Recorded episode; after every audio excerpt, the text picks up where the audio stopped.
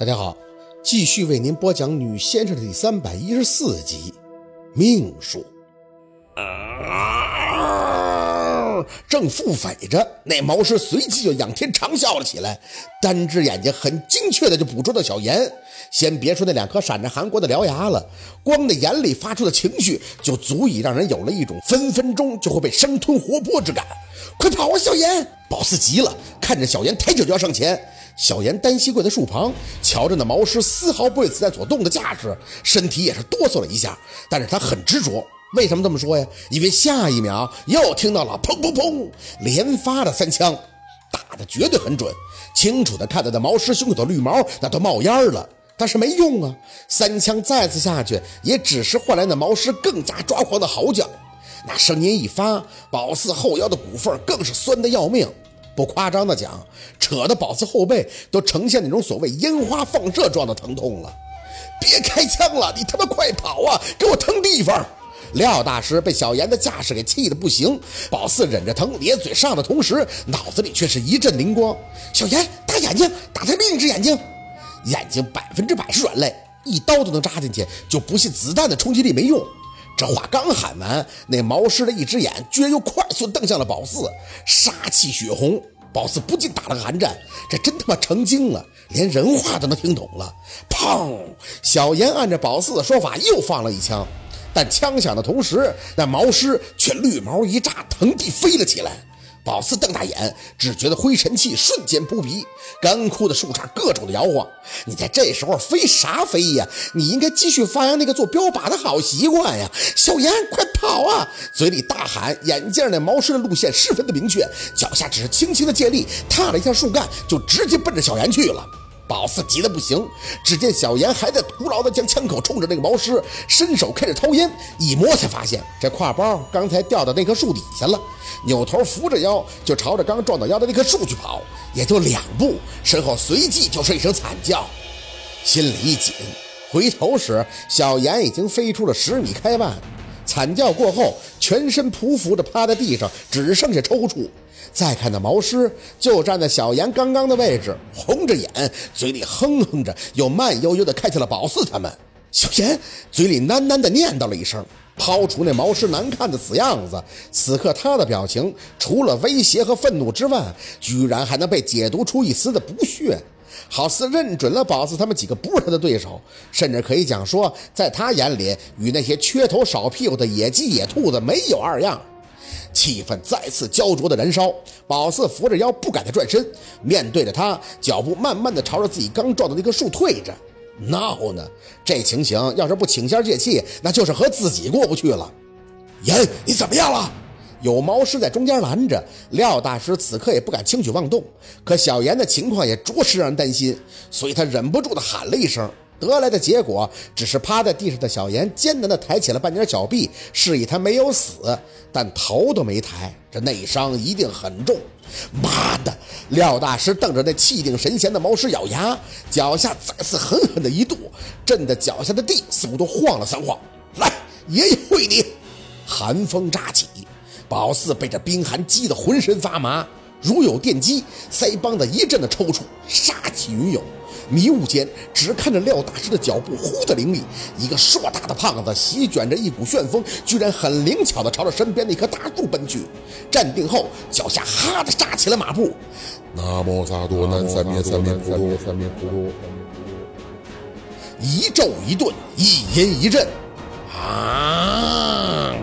那毛师迎着廖大师带起的寒风，再次仰头长啸。绿色的长毛带着周遭的空气都吹起了带着绿雾的黑气，举之难举之他人。音浪在风中交汇，带着风越发的急促，无声中像是多了蒲扇一般大的手掌击打在脸上。宝四的后腰越发的麻痛，强撑着站在那儿，却看到小六面容有些痛苦，脚下踉跄了几下，直接蹲地不起，这是正常反应。宝四撑着思维一直在解读，要是按照以前，自然不懂廖大师念的是什么，但现在却内心明了了，这是准提心咒。佛言：此咒能灭十孽五逆一切罪障，成就一切白法功德。凡有所求，无不称随，似如玉珠，一切随情。廖大师这是要让自己出的招能力最大化，用意应该是想将这毛师一下子 KO，所以咒文里运用了大量的气和内功。宝四他们这种不是练家的出身的，自然就会被廖大师带起的内力之气弄得浑身发麻、头晕耳鸣。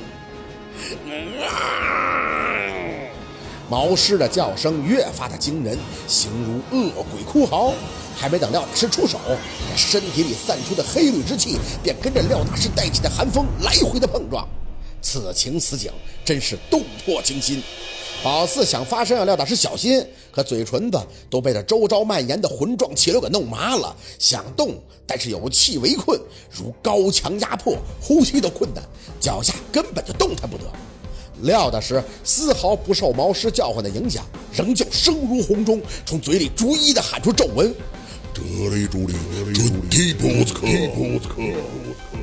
最后一记咒语发出，廖大师哈的再次跃起，单拳对着树干重重一打。佛不渡你，我渡你，我渡你，我渡你，我渡你。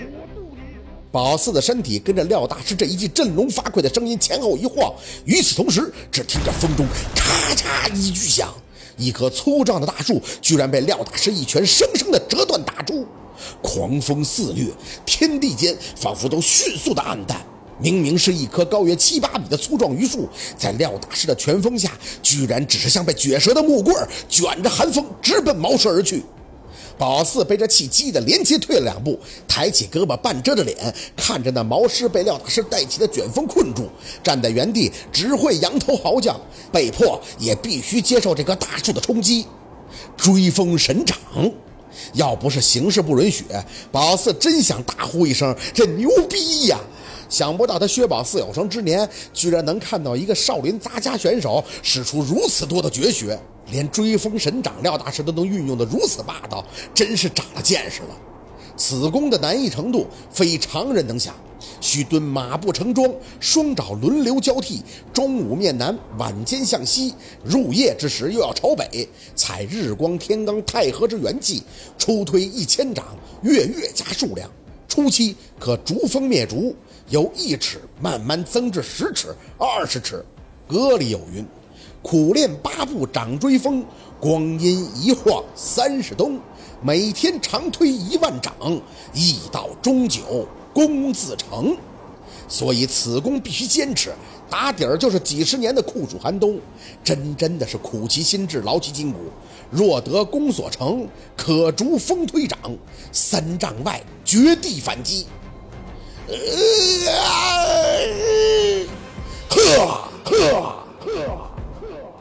廖大师的双手仍旧推着那棵半路折断后飞出的大柱，毛师却叫得山响，耳膜刺痛。下一秒，只看着那树干在裂缝中直逼毛师胸口而去。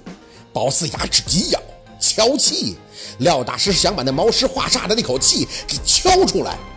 云层压低而涌，如长柱般由天而下，直护着这棵大柱，打向了毛师。眼前的景象足以让宝四发惊。对廖大师的敬仰更是层层而出，逐风推掌，化云为龙，真正的高手啊！身体虽被这寒风刺得冰冷入骨，但心里还是想对廖大师高呼一声加油！砰！大树粗壮的树干终于打着横的撞到了毛师的胸口，一时间黄沙四起，伴随着毛师身上散发的绿气在空气中到处横飞，沙粒如同冰雹般打的脸颊干裂刺疼。毛氏的嘴里却在此时发出一记暴喝，身上的黑绿之气突然就高耸而出。宝四被风沙迷了眼，还没等看清楚，就听着咔嚓，巨响再次发出，木屑味迎风入鼻，双眼不自觉地睁大。这东西居然化力把一棵大横的树干给生生的劈开了！哇！哦树干劈开的同时，那毛师全身绿毛炸裂一般的朝着廖大师狰狞狂叫，此声如兽中猩黄，赫赫如啸，直冲山河云霄。猛虎！宝四的大脑却在此时忽的一片空白。廖大师能化云层为龙，可这毛师却能将风转化为猛虎，同声相应，同气相求，水如云，风如早，二者相生，立万物之上；若有相残，立高者胜。想通以后，脑子里又是灵光一现，宝四终于明白了他为什么会感受到猛将气了。这毛师生前就跟他一样是白虎星转世的，可他是男人，所以他活的时候一定就是个猛将。等等，好像又想到了什么。宝四看着那毛师，白虎。虽觉得不可思议，但骨子里那些东西却在深处层层的拨开了宝四的记忆。尤其是看着他独眼里那种最开始对宝四有些许探究的光，那些久远的像是不属于他这个时代的细胞开始做出了反应，是跟他有夙愿的那个家伙。当初就是这个家伙把本该修成仙的宝四一巴掌就打下了山底，由此和陆佩开始缘起。缘，没错。也是他让宝四和白虎有缘的，好多的东西又开始在刹那分踏而出。他是那个白虎转世，却又让宝四为人之后承受这份白虎之气。宝四想做女人，却因白虎之伤只能阴衰阳盛。若是一切都因他而起，那宝四能在这儿碰上他，是不是就不算巧合了？这是命数。好，今天的故事就到这里，感谢您的收听。喜欢听白好故事更加精彩，我们明天见。